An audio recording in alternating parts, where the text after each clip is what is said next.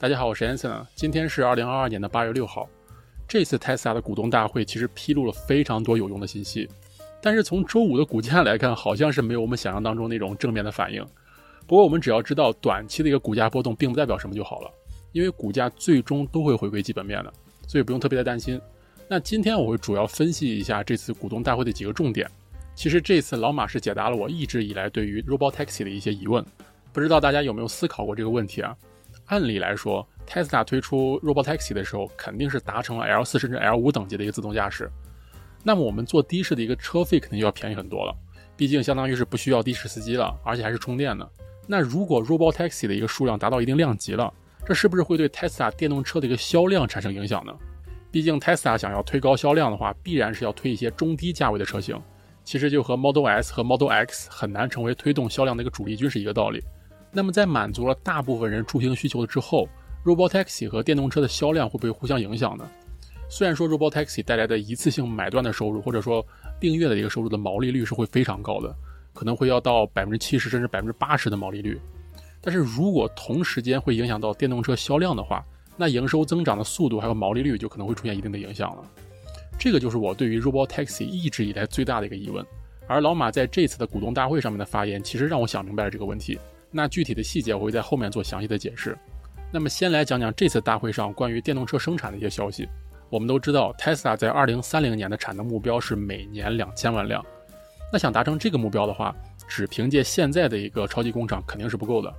而老马这次是披露了他们对于未来超级工厂数量的一个预期。他是这样说的：想要实现这样的一个产能，我们需要大概十到十二家的工厂，每间有大概一百五十万到两百万辆的一个年产能。而目前，Tesla 生产电动车的是已经有四间超级工厂了，像美国这边有两间，上海有一间，然后柏林还有一间。Tesla 在纽约的超级工厂是主要用来生产太阳能产品的，像内华达的工厂的话，主要是生产电池的，所以这些就不在我们的考虑范围之内了。那么我们就假设好了，在未来的几年里面，Tesla 这四间现有的超级工厂都能扩展到年产能两百万辆好了。那么至少还需要六间同等级的超级工厂才能达成二零三零年的一个目标。那么参考柏林和德州工厂从开始施工到第一批车交付，平均是用了一年多到两年的一个时间。当然，这个时间段是包含了那些从政府那儿获取各种的许可，然后评估，还有和那些环保人士打官司的一个时间。而这个过程在其他新工厂的建设当中也是大概率会出现的一个事情。那如果我们再算上开始交付到大规模量产那段产能爬坡的一个时间，就算我们非常保守的去估计，一间新工厂至少也需要三年的时间才能达到一百五十万到两百万辆的一个产能，这还是把数字往少了说了。那万一再出现一个什么意外情况，那整个交付的一个周期就变得更加长了。不过，哎，他出他出，应该是不会出现这样情况的。那么现在离二零三零年还有八年的一个时间，Tesla 就要在这八年的时间里面再建至少六个年产能在两百万辆的一个超级工厂。所以大概率我们是会看到 Tesla 每年都会有一个超级工厂的选址揭露。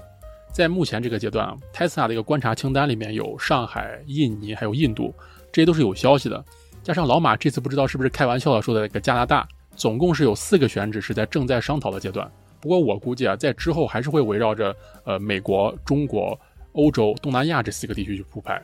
毕竟这些市场的一个规模还有居民的消费能力都还是很不错的。那么，为了减少像上海工厂产出来的车要跨海交付给欧洲市场的这种情况，在每个区域都建几个超级工厂来满足这个区域内的一个需求，就变得非常合理了。除了超级工厂的一个信息之外，老马在这部分还披露了他对于生产效率的一个看法。他是觉得长期来看的话，电动车的一个生产技术是最难被复制的。老马也拿 Model Y 作为了一个例子，之前生产的一个 Model Y，它除了车身框架是一体压铸的以外，还需要有一百七十一个独立的小零件来把剩下的部分拼接起来，而现在德州工厂生产的 Model Y 是已经进化了，现在只需要用两个大型的压铸零件就可以代替之前那一百七十一个小零件了。而一体压铸所带来的好处也体现在机器人的一个数量上面。我们都知道，现在汽车工厂的一个生产基本上都是用机器人手臂进行大部分的一个组装，那现在需要组装的一个零件少了，就肯定不需要那么多机器人在流水线上面了。这边也是有一个统计数字。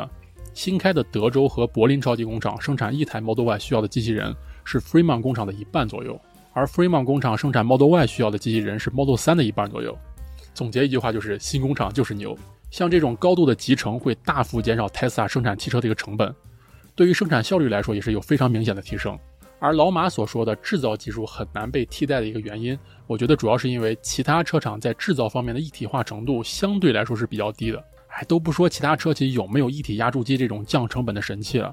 就单单说一些关键零件的一个供应，他们都需要依赖其他的一个公司。简单来说，就是其他车企多多少少都在用第三方的一个产品，比方说电池啊或者芯片啊什么的，直接用第三方的一个产品固然是非常的方便，但是这也代表了可能大家用的东西都是一样的。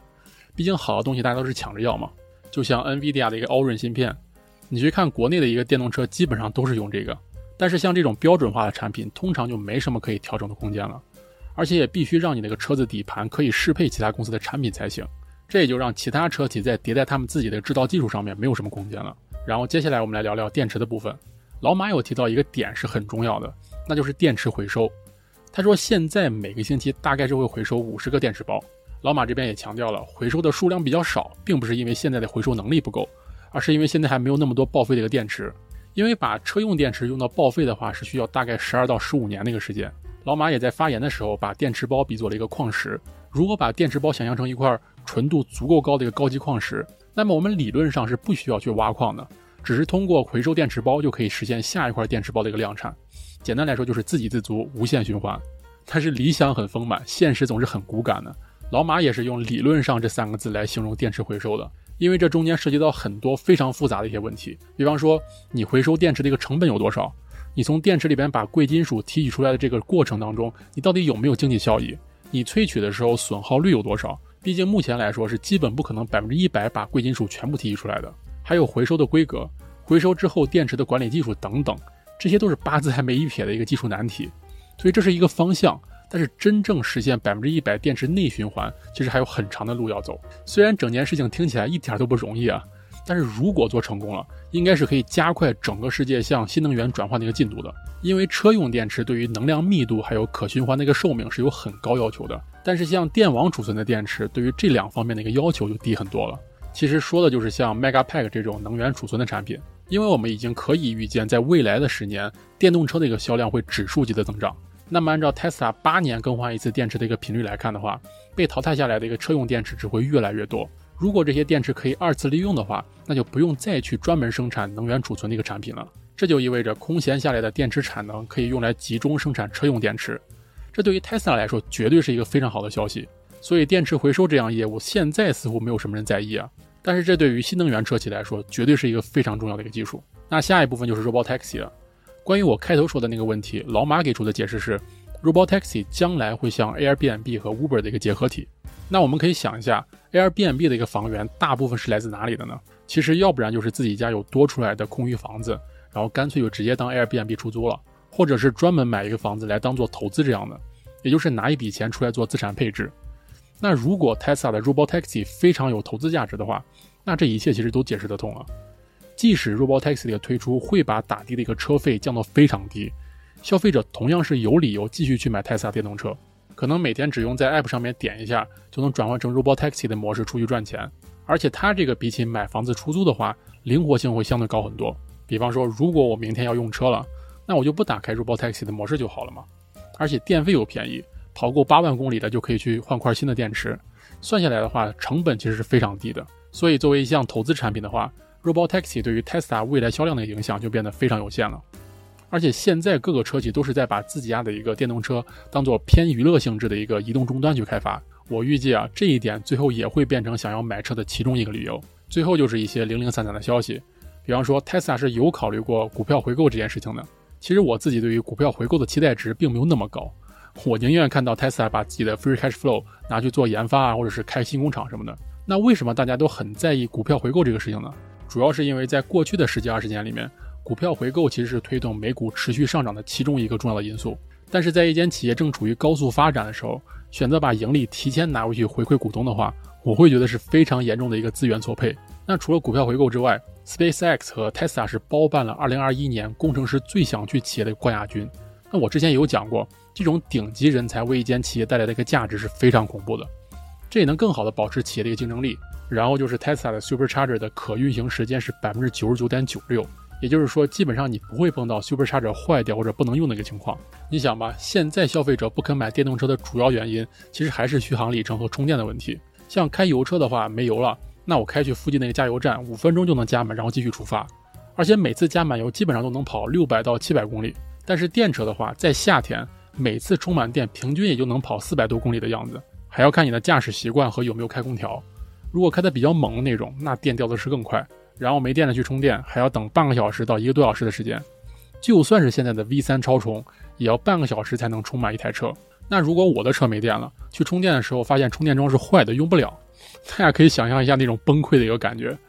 而北美现在真的是有不少第三方充电桩是有问题的，在各大论坛其实都很容易找到类似的一个讨论。所以充电桩够稳定，这绝对是一个加分项。那今天的一个精华总结就差不多到这里了。我把具体的内容整理成了 My Map，放在了 Patreon 上面，大家可以点简介栏的链接免费领取。我这边开了一个免费的电报群，方便大家可以互相交流自己的看法。而 Telegram 的一个频道主要是会不定时的放一些数据和重要事件。如果你想要了解美股市场更深入的一些分析，可以订阅我的 Patreon 或者 YouTube 会员，链接都在简介栏。那最后不要忘了点赞、留言、加订阅。那我们下期影片再见了，拜。